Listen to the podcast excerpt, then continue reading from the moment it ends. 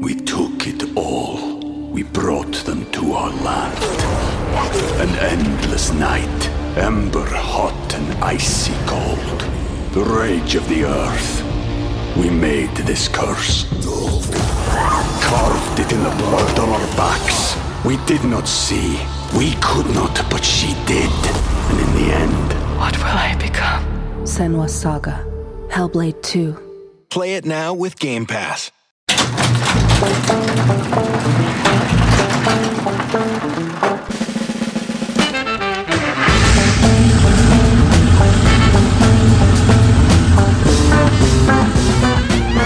Herzlich willkommen zu einer neuen Folge Future Classics. Mein Name ist Carsten Arndt und heute wollen wir es den älteren Herren von 2 aus 11, Jens Seltrecht und Frank Otero Molanis mal etwas bequem machen, zumindest gedanklich. Denn wir reden über die letzte große Limousine aus dem Hause Citroën, den C6. In guter Tradition aufwendig luftgefedert, war der Wagen trotzdem kein Erfolg. Was ihn heute umso begehrenswerter macht. Oder vielleicht doch nicht? Das klären wir jetzt für euch. Viel Spaß! So, auf die Folge. Heute freue ich mich ganz besonders. Das ist eins der Autos, die ich schon lange auf meiner Bucketlist habe. Ich hatte die überhaupt nicht auf meiner Bucketlist, weil ähm, ja, ich hatte es nicht so auf dem Radar. Vielleicht, weil er zu selten gebaut wurde. Wobei man die Autos ja eigentlich immer, immer gerne sucht und gerne findet. Aber äh, es ist die Staatslimousine von Nicolas Sarkozy gewesen, über die wir heute reden wollen. Und der letzte große Citroën, nämlich der Sarkozy? C6. Bis heute. Achso, der hatte auch gar keinen längeren Radstand dann, ne?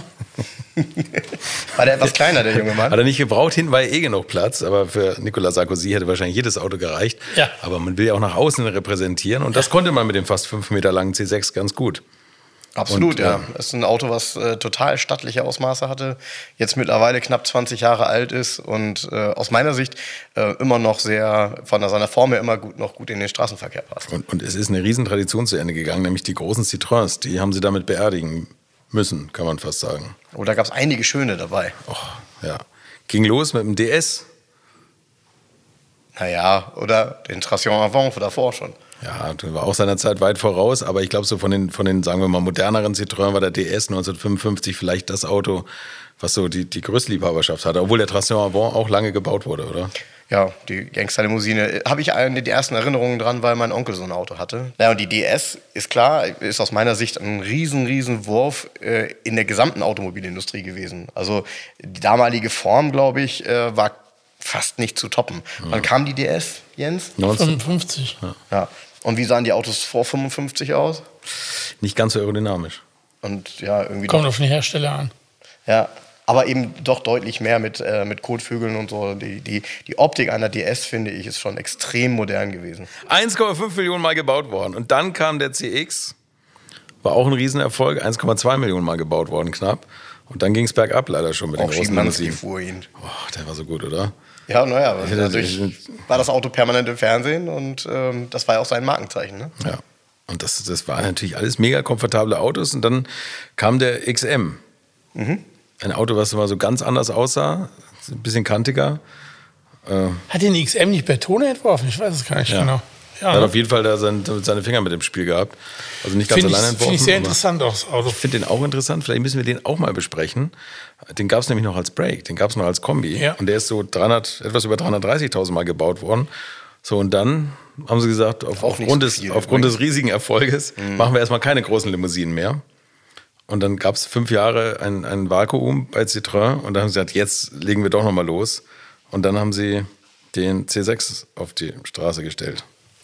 Den Abgesang der großen Limousinen. Den großen Abgesang der Bei großen. Limousinen.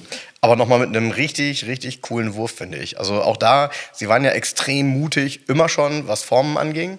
Und auch das Auto war von der Form her so geformt, wie typischerweise ein, ich sag mal, evolutioniertes ähm, Citroën-Design aussehen würde. Also er, er war ja nicht so gestaltet, wie man ein Auto bauen würde, um der breiten Masse zu gefallen, sondern es war schon extrem deutlich eine Citroën-Form. Ja, die haben aber ja auch ein Problem gehabt, ne? Also ich meine, wenn man als Konzern so eine Ikone wie die DS geschaffen hat, was willst du denn dann machen? Wie willst du denn, wie- du kannst das ja nicht toppen. Und auch ein CX sieht gegen eine DS langweilig aus. Und ein XM ist wieder ein bisschen eigenständiger. Und eigentlich, wenn man den C6 mal so das Auge so ein bisschen zukneift, hat man schon versucht, wieder ganz viel von der DS, also in der Grundform, wieder zurückzufangen.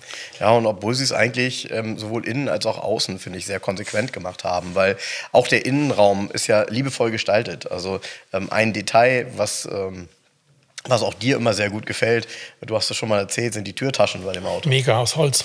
Genau. Also zum Beispiel. Genau, und, äh, und die aber auch so, ja, etwas opulenter geformt, finde ich, relativ groß. Und ähm, ich bin tatsächlich mit dem Auto in Berührung gekommen vor einem Jahr. Da bin ich in Bremen Taxi gefahren und äh, auf einmal steht da eine C6. Und dann sagte der, ja, den hat unser Chef gerade erst gekauft, hat ihn foliert und der wird jetzt als Taxi eingesetzt. Also offensichtlich eben auch mit einer Motorisierung. Ich glaube, das war der kleine Diesel, ähm, die sich im Taxenbetrieb rechnet. Das Auto war ja dann schon einige Jahre alt. Ich das Auto gibt sagen. jetzt schon einige Jahre Also, nicht mehr. ja. Und, ähm, und ich, plötzlich saß ich da drin so, und dachte, ja, so ist er halt. Ne? Cool. Also ähm, hat sehr, sehr bequeme Sitze, ähm, die eben nicht ganz so typisch französisch weich sind, sondern schon durchaus, man sitzt da gut drin. Und äh, man hat ein super Platzgefühl. Ja, und das Auto fährt einfach extrem komfortabel, weil du kannst es uns bestimmt erklären, äh, hat ein sehr, sehr aufwendiges hydropneumatisches Fahrwerk. Ja, genau. Also das, das ist ja, ich meine, das hat Citroën ja eh immer ganz gut vorangetrieben und der hat ja, äh, also der ruht auch auf Kugeln, beziehungsweise der, Ja. darüber wird das äh, alles gesteuert. Ja. Und der hat sogar sieben Kugeln, nicht nur an jedem Rad eine, sondern äh, hat noch drei extra. Wofür die jetzt sind, weiß ich nicht, ehrlich gesagt. natürlich kann sie das Fahrwerk in alter Citroën-Manier hoch und runter fahren lassen. Und er hat eine variable Dämpfung. Und jedes Rad hat seinen, seinen eigenen Controller sozusagen und seine eigene Dämpferverstellung.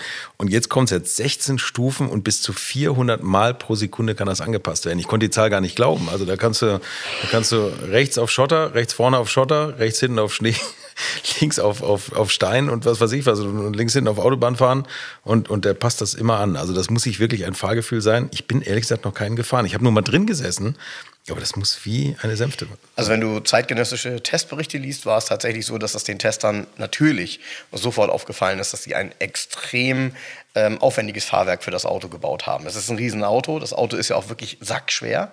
Ja, der wiegt zwei Tonnen, Ja. ist knapp fünf Meter lang, ähm, hat Ja, eben auch, wiegt 1,8 Tonnen. Hat, ja, Ja, und der, das ist gar nicht Äh, so breit gespreizt. Also die ist Mindest- und das Maximalgewicht ist nur 70 Kilo Unterschied oder so. Nee, dann wiegt er 1950. 1870 Ja, 1000 Kilo. Ja, 1950 mit dem Sechszylinder, der ja meistens da drin war, tatsächlich Sechszylinder Diesel. Und ähm, ja, das Auto und dann eben auch relativ große Räder. Also da konnte man jetzt auch nicht auf den Dämpfungskomfort der Reifen zusätzlich setzen. Ähm, und trotzdem federt der echt gut was weg. Also tolles Auto, was das Thema angeht. Ja, und äh, mir persönlich gefällt er einfach ähm, aus jeder Perspektive tatsächlich gut. Auch wenn er bestimmt für den einen oder anderen aus mancher Perspektive sogar hässlich erscheinen wird. Für mich hinten, schräg hinten, ich mag das, das, das ist mir manchmal ein bisschen zu buckelig. Das Heck, finde ich, geht nicht mit der Front mit. Die Genau, Front aber das, der ist gar nicht puckelig, sondern das ist das blöde Ende dieser letzten Scheibe. Weil die hinten so ein Knick hat, die geht hinten nach unten. Ja. Die geht nicht waagerecht zurück zum Rücklicht hinten, sondern die fällt so ab. Und dadurch denkt man, der. Ja, das finde ich, das, das- das, ist genau das- die einzige Stelle, die ich auch doof finde. Ich meine, der, der hat ja, ein- man denkt, das ist ein Fließheck, aber es ist natürlich ein ganz, normales Stufenheck eigentlich. Wenn man den Kofferraum aufmacht, sieht man es, da ist nicht so viel.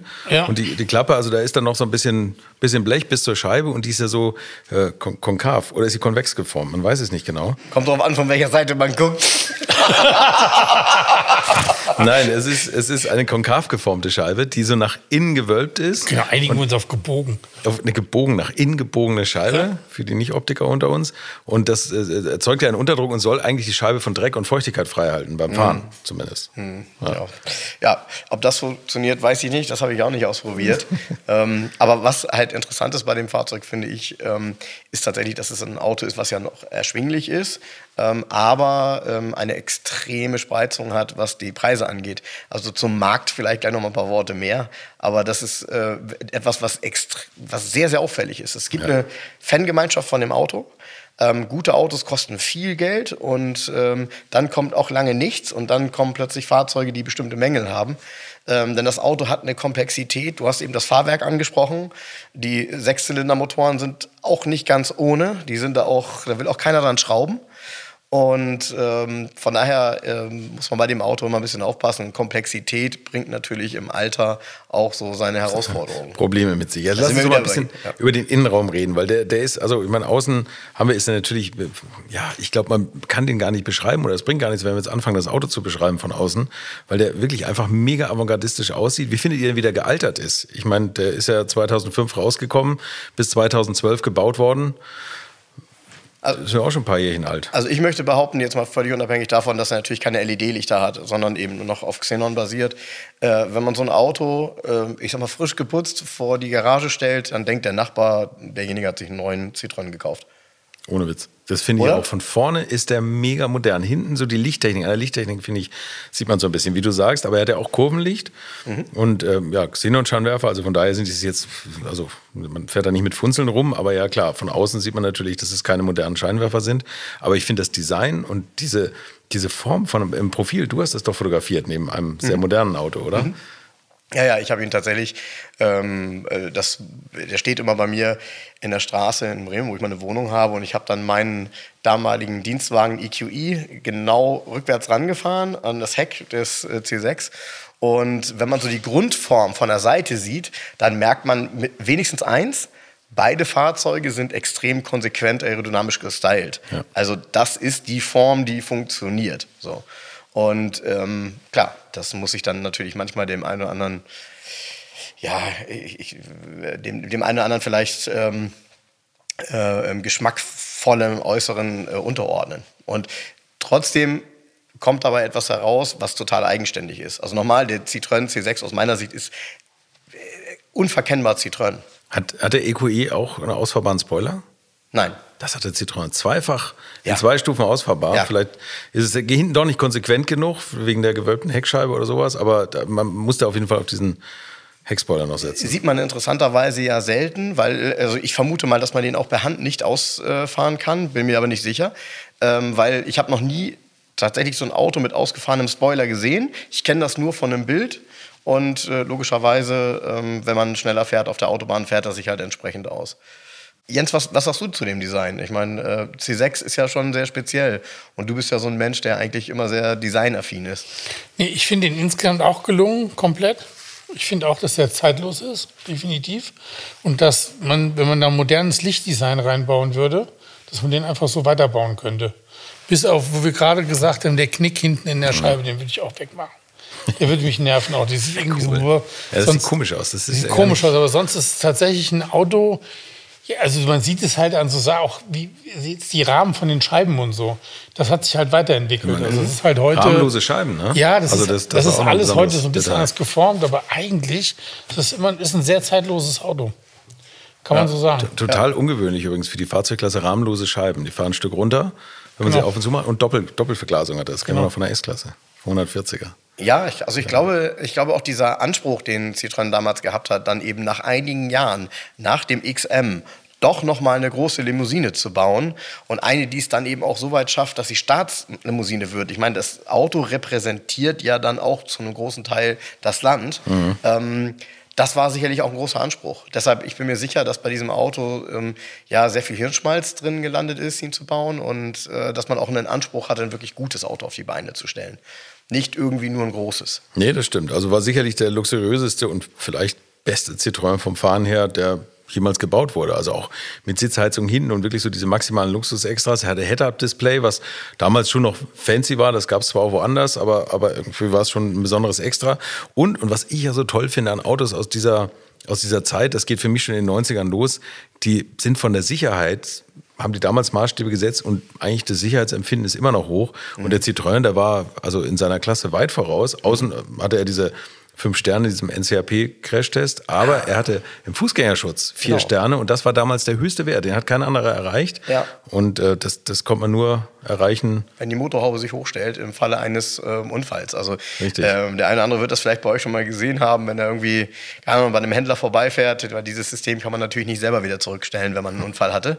Ähm, die Motorhaube steht dann aus, als würde sie, ich sag mal, wie bei einem BMW, der die Motorhaube genau andersrum öffnet, ein Stück aufsteht. Ja. Und ähm, das ist zum einen eine coole Geschichte, ähm, aber zum anderen muss man eben auch sagen, dass die ähm, äh, dass die Extras, die er hatte, auch fast ein bisschen über der Klasse waren. Also beispielsweise gab es hinten elektrisch verstellbare Sitze.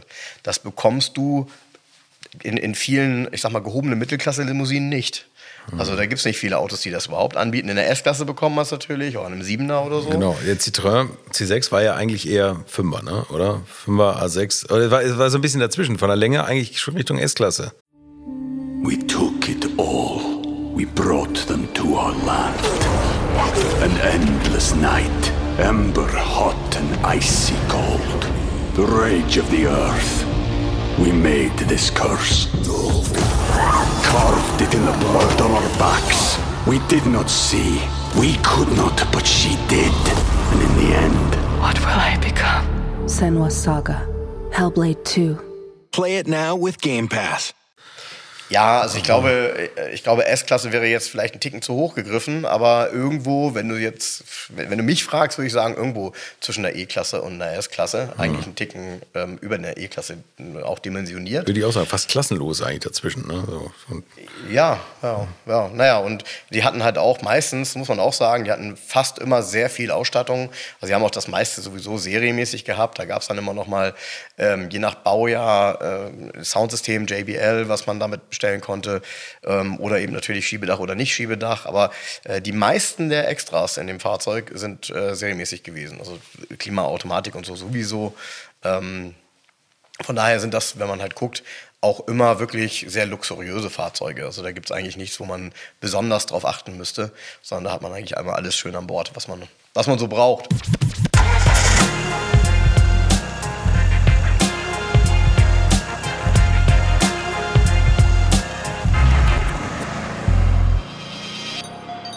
Oder, oder Wagen so ein bisschen abstinkt ist beim Kofferraumvolumen. 421 Liter und die, die, die Luke ist irgendwie schon auch, auch ein bisschen klein, haben wir eben schon gesagt. Was ein bisschen gefehlt hat, ist der Brake. Ich glaube, das haben die, die Citroën-Fans auch vermisst. Natürlich so in der alten Tradition, CX oder so. XM gab es auch als Brake. Also eine Kombi-Version gab es nicht. Da hatte Citroën damals den C8 an Bord oder im, im, im Angebot und eigentlich eine relativ biedere Brot- und Butter-Limousine, äh, so, so, so ein Mini- Van oder was. Hm, Ja, stimmt. Gab es aber auch ganz interessante Ausstattung. Kann man sich mal Können wir, auch beschäftigen. noch, können wir uns auch Wer mal mit weiß, beschäftigen, weiß, natürlich. wer ja, weiß. wer weiß. mal Aber genau, das, da wollten sie die Leute, die viel Kofferraum brauchten, hindrücken und das hat irgendwie, glaube ich, nicht so ganz funktioniert. Klar, da waren andere Dinge wahrscheinlich im Lastenheft wichtiger als ein, als ein großer Kofferraum. Ähm, trotzdem, äh, was ich also schön finde, ist, er hat auch oftmals eigene Farbwelten. Also auch das zeichnet für mich immer so ein Auto aus. Ähm, natürlich gibt es viele, die sind auch schwarz-schwarz, das kennt man nun von jedem Auto. Sie waren aber auch oft in entweder in einem helleren Beige oder in einem Braunton. Sehr schöner Braunton.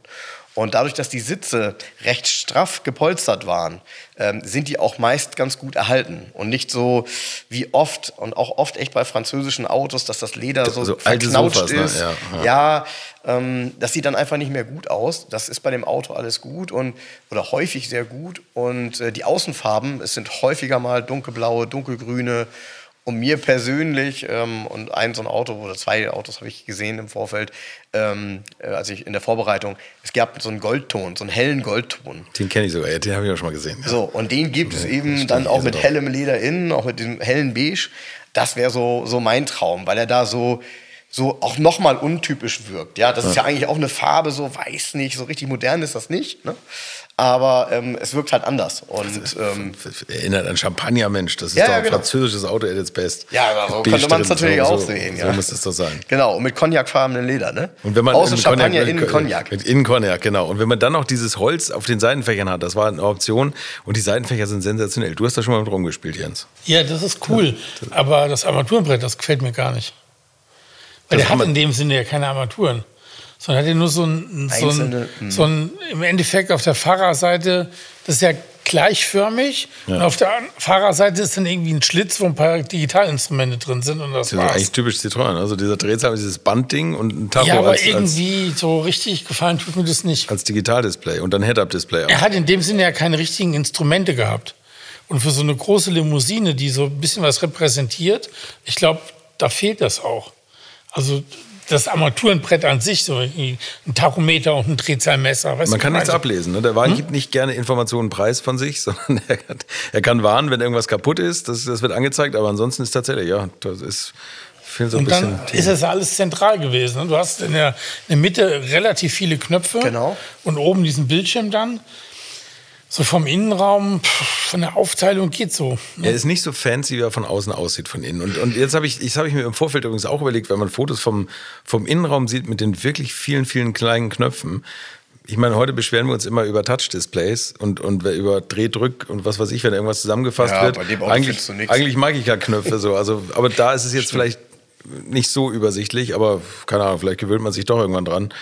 Aber ja, es sind schon sehr viele Knöpfe fürs Geld. Das, Ja. das muss man schon sagen. Man erwartet tatsächlich vielleicht ein bisschen was anderes, weil ähm, auch das Thema Innenraum oder auch Tacho war ja bei Citroën immer eins, was anders gelöst war. Ja, so. Mhm. Diese ja- Bediensatelliten, überleg mal, die sie früher hinterm Lenkrad hatten beim CX oder so. ne? Wahnsinn oder auch eben Lupentacho, Ja, genau. ähm, auch noch sehr, sehr spät Lupentacho. Und dann gab es immer trotzdem ähm, bei dem einen oder anderen Sportmodell gab es Jägerinstrumente. So. Hier bei dem Auto ist es tatsächlich so ein bisschen lieblos. Also um ehrlich stimmt. zu sein, die Digitalanzeige ist auch irgendwie, ja, ich, anderthalb Nummern überm Twingo. Also Ich wollte gerade sagen, Ja? wenn die Sonne drauf scheint, dann siehst du nämlich jedes Display-Element irgendwie auf einmal leuchten. ja, genau. Wie, eine, wie eine schlechte Digitaluhr. Ja, also das war sicherlich nicht ähm, unbedingt äh, oder ist sicherlich nicht unbedingt der Kaufgrund für so ein Auto heutzutage. Aber ähm, man fährt halt, finde ich, nach wie vor ähm, extrem individuell. Ja, es ist der Reisekomfort, würde ich auch sagen. Also das ist das Auto, was einfach auch nicht zum, zum Racing einlädt oder so, sondern es federt toll und es ist einfach für die lange Reise, wo man entspannt ankommen will. Ein wichtiges Element sind da ja auch die Motoren. Vier Motoren gab es im Laufe der Jahre. Äh, Äh, Eigentlich muss man Sechszylinder nehmen, sorry. Also, Es ähm, gab einen ja- Vierzylinder Diesel, Genau, es gab- 2,2 Liter mit 170 PS. Genau, das ist sicherlich irgendwie eine Vernunftmotorisierung gewesen. Ja. Ähm, wahrscheinlich auch eine, die man so ein bisschen nachgesteuert hat, um noch mal ein paar Einheiten mehr verkaufen zu können. Ja, einen aber für das Preis. Auto, da passt das nicht. Ja, mit, mit der Handschaltung gab es den auch. Also in diesem 14, also das, das passt wirklich gar nicht in das Auto. Achtzylinder hat nicht reingepasst. Also ist, ja, und da muss man einen Sechszylinder nehmen, finde ich auch. Ein V6, da gab es, äh, ja, es gab einen Benziner. Genau. Das ist aber nicht die größte Empfehlung, glaube ich, oder? Ja, also das ist halt Geschmackssache. Ne? Ich glaube, mir persönlich würde eigentlich der Benziner am besten gefallen, aus zwei Gründen. Einmal, weil das Auto an sich so einen starken Komfort hat mit Doppelverglasung, mit dem Fahrwerk. Dann ist natürlich auch ein V6 Benziner der beste Antriebskomfort. Also rein von der, von, vom Klang her. Ähm, die Diesel sind auch grundsätzlich keine schlechten Motoren haben so die ein oder andere leider Sollbruchstelle im Alter. Das ist ein bisschen schade. Aber klar sind die sehr interessant, weil der hat schon, also die Späten haben serienmäßig 240 PS gehabt. Und äh, auch bei dem Motor konnte man, äh, wie, wie damals auch üblich, bei den Dieselmotoren noch einiges rausholen, wenn man will. Aber der fährt schon klasse mit 240 PS. Das muss man schon sehen. Gab es ab 2009, ne? Den 3 Liter Diesel. Und der, Genau. der Motor ist ja ein alter Bekannter, den gab es auch im Jaguar XF und im XJ. Genau, genau, genau. Bei Jaguar schüttelt man eher den Kopf, aber Franzosen können ja eigentlich Dieselmotoren bauen. Das ist ja auch. Ja, den Motor gab es ja schon als 2,7 Liter. Das ist ja eine Weiterentwicklung gewesen, dieser 3 Liter. Und schon der 2,7er war legendär. Und dieser, also meine Wahl wäre auf jeden Fall dieser 3 Liter Dieselmotor bei dem Auto. Meine wahrscheinlich auch. Weil Der soll ja noch mal weniger wegen der verbrauchen. Sparsamkeit, ja, Ja, klar. aber er soll weniger verbrauchen als der 2,7er. Das ist, der, ist der- so der Nebeneffekt. Also Du hast halt, du hast halt Drehmoment, ne? Du hast halt richtig Leistung, ohne jetzt irgendwie 1000 PS haben zu müssen. Und ähm, hast trotzdem einen laufruhigen Motor, obwohl es ein Diesel ist. Das ist schon cool. Ja, ja, ja, man, man, äh, ich finde ich find es immer sehr, also der, man kann ihn, glaube ich, ganz gut erkennen. Ich bin mir nicht sicher, ob der nur der Diesel das hatte. Der hat ja so stark nach unten gebogene Endrohre ja, gehabt. die sind ne? ja auch also bis dahin durchdesignt. Ja, ja, ja, ja, ja, sind zumindest mal sichtbar. Ne? Ja. Also äh, man hat sie nicht versteckt. Ähm, und nochmal, der Motor ist toll, der fährt sich auch gut. Ich habe nur so ein bisschen Angst davor, äh, wenn die ins Alter kommen, weil ähm, die wohl den einen oder anderen Fehler haben, der dann teuer werden kann. Und ähm, ja, Zahnriemen, das ist halt immer das entscheidende Thema, sorry. Das ist halt das Thema Wartung. Also das hat Jens schon tausendmal gesagt. Da ist er, das ist eigentlich gibt kaum ein Auto, wo es da Ausnahmen gibt. So ein Auto verzeiht es einem eben nicht wenn man ihn nicht wartet. Dann hast du einen Reparaturstau und dann ist der Kaufpreis auch egal. Dann steckst du richtig rein in das Auto. Ja, das stimmt. Gibt es Ersatzteile dafür oder ist das, ist das auch so ein Problem inzwischen? Also ich bin mir ziemlich sicher, dass das ein Problem ist, weil ein Indiz dafür, ähm, mindestens drei, die einen C6 verkaufen derzeit bei eBay Kleinanzeigen, geben noch einen Teileträger dazu. Das ist sicherlich kein Zufall. Ja, es ist immer nicht das beste Zeichen, genau. Nee, genau, das ist eigentlich immer ein Zeichen dafür, dass man sich das überlegt hat. Wenn man so ein Auto hat, wäre es gut, wenn man einen zweiten hat, indem man dann immer das ausbaut, was gerade nicht funktioniert. Ja, das kann man dann aber leider auch nur einmal machen. Und dann überleg mal, wenn die Hälfte schon Teileträger sind, es sind knapp etwas mehr als 23.000 Autos überhaupt insgesamt weltweit gebaut worden.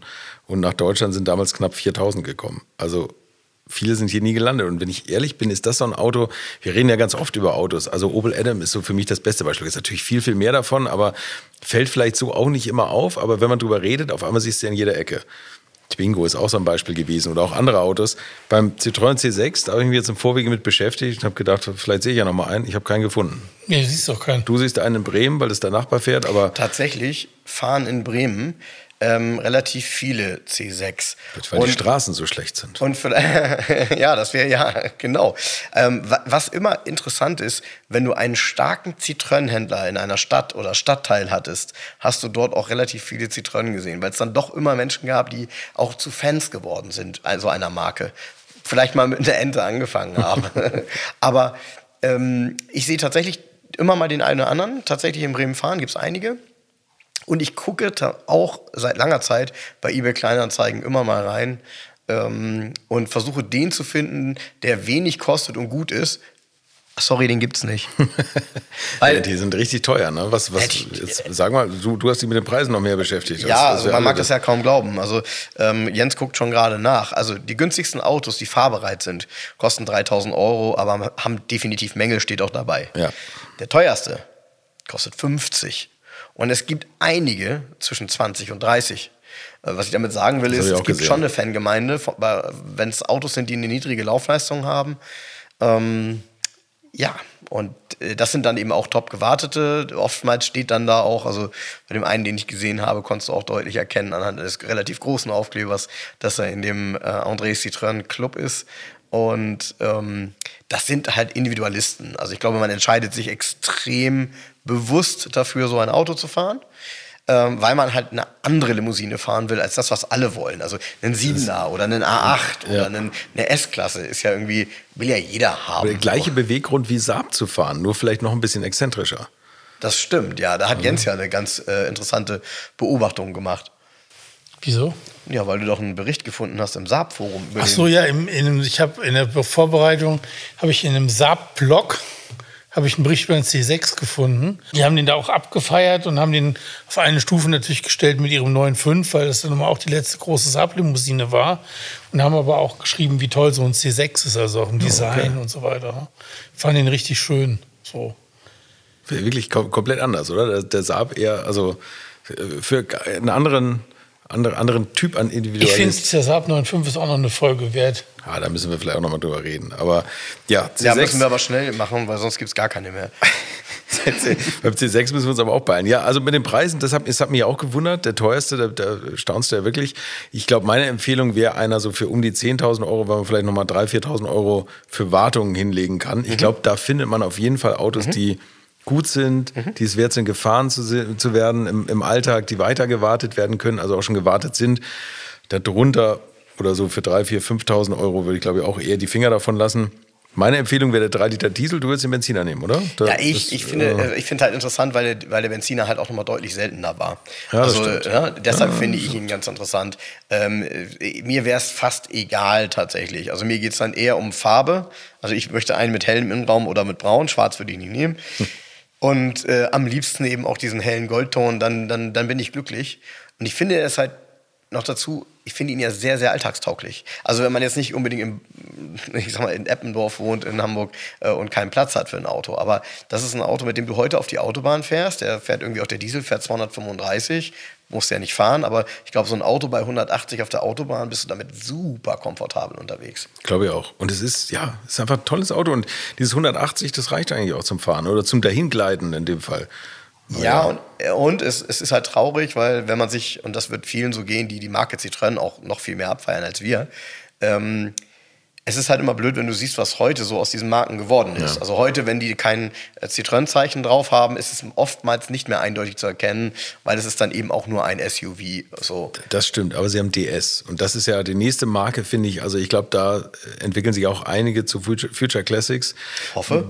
Sind auch exzentrisch auf ihre Art und Weise. Kann man vielleicht auch mal über das eine oder andere Auto reden. Die haben halt jetzt eine eigene Submarke da ausgerollt für die, für die besonderen Autos, was auch eigentlich fast schade ist manchmal, denke ich irgendwie. Also ich finde, man kann an diesen großen Typen festhalten, auch unter der eigenen Dachmarke. Aber Citroën ist da vielleicht irgendwie so ein bisschen verpatzt und seit 2012 keine wirklich großen Luxusautos mehr gebaut und oder Luxuslimousinen, muss man ja fast sagen. Und dann, ja, keine Ahnung, ist das Ja, von, von der Modellpolitik her muss ich gestehen, ist, glaube ich. Äh, Citroën schwierig. Äh, ja, also ein Citroën ist C6 unbesiegt. ist zumindest mal im Moment, zu, nach jetziger Vorstellung, das letzte Auto von Citroën, was auch hier in die Garage 11 äh, mal Einzug halten kann. Jens guckt, als wäre noch nicht mal das möglich. Wieso? Was mit Citroën Pluriel? Naja, der ist aus einem ähnlichen Baujahr, würde ich sagen. Ne? Ach so, okay, gut. Also, Nee, C6, und ich muss auch sagen, also wenn du auch allein wenn du vorne schon dieses Citroën-Zeichen siehst und wo die Spitze so in der Motorhaube weitergeführt wird, das ist Auch wenn die Haube aufmachst, ne? auch, weil- ja, Wenn du die Haube aufmachst, wird das ja weitergeführt in die Kunststoffverkleidung zum Motor hin. das habe ich nicht gesehen. Ja, ja. Du hast ja so eine Kunststoffverkleidung vor, im, im Motorraum. Ja. Und ähm, diese, dieser Winkel von dieser ist ja wie ein Rhombus fast schon. Dieser Winkel geht unter der, unter der Motorhaube weiter. Ja, kannst du froh sein, wenn du nicht so oft sehen musst. Ja. Nein, tolles Auto. Aber jetzt äh, 2012, der letzte luxuriöse Citroën C6, das ist ja immer so ein Indiz dafür, dass es mal ein Future Classic wird. Vielleicht, wenn es keinen Nachfolger gab, ist das der einzige Grund oder würdet ihr sagen, das wird auch ein Future Classic, weil die Anzahl der Eigenarten einfach so positiv Also für mich sind. ist es halt aufgrund der Form einfach. äh, Wenn du, wenn du, äh, wie soll ich das sagen? Wenn du, wenn du so ein Ding, wenn, wenn irgendwann mal Außerirdische hier auf der Erde landen ne, und du willst ihnen erklären, was ein Citroën war, dann nimmst du ein C6. Das ist ein gutes Beispiel. Weil der sagt, der sagt so, oh ja, so sahen die bei uns auch aus auf dem Planet, keine Ahnung, XR Melmark. 137. Weil Beißt so gingen die nämlich am besten durch die, so sind die am besten gefahren. Nee, der, für mich ist die Form des Fahrzeuges das Ausschlaggebende. Das Auto ist konsequent anders geformt und äh, sieht auch nicht irgendeinem anderen Auto ähnlich, sondern es ist halt eine C6. Also für mich ist es auch so. Für mich ist die seltene, also die Seltenheit von einem Auto tatsächlich der letzte und vielleicht luxuriöseste Citroën, der jemals gebaut wurde. Und es ist diese Extravaganz in der Form und in dem, also die Summe der Eigenschaften hat mich so wild auf dieses Auto gemacht eigentlich, dass ich jetzt tatsächlich ein paar schon auf meinem Parkplatz stehen habe. Also nicht auf meinem richtigen leider, sondern nur virtuell. Aber tatsächlich der eine oder andere ist bei mir schon unter Beobachtung. Also ich glaube, wir müssen mal eine gemeinsame Probefahrt machen, um das mal zu, zu untermauern. jetzt schon Angst. Trotzdem an der Stelle jetzt die Frage, Jens, was meinst du? Future Classic? Ja oder nein? Ja, natürlich, klar. Ja, auch, doch. auch nur aus dem Grund, weil es der letzte große Zitrone ist. Punkt Ende. Für mich eigentlich hauptsächlich aus dem Grund, weil Sean Connery dafür den, den Eröffnungswerbespot gemacht hat. Oha. Ich dachte, weil Nicolas Sarkozy sich Ja, die, es- die ich Beine überkreuzt Ich bin, ich bin ein bisschen hin und her gerissen zwischen Nicolas. Sarkozy und Sean Connery, wer cooler ist. Das könnt ihr entscheiden, die ihr diese Folge gehört habt, während ihr jetzt nach einem Citroën C6 hoffentlich sucht und, und die Preise sicherlich noch, noch höher treibt jetzt gerade von einigermaßen anständigen Autos. Viel Spaß bei der Suche. Danke, ein neuer Future Classic ist geboren sozusagen. Großartig. Wir freuen uns drauf. Parlez-vous Pommes frites. Bis nächste Woche. ciao, ciao.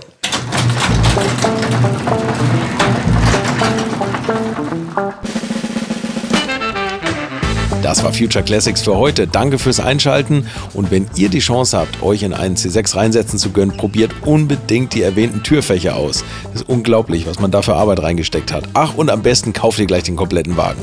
Bis nächste Woche.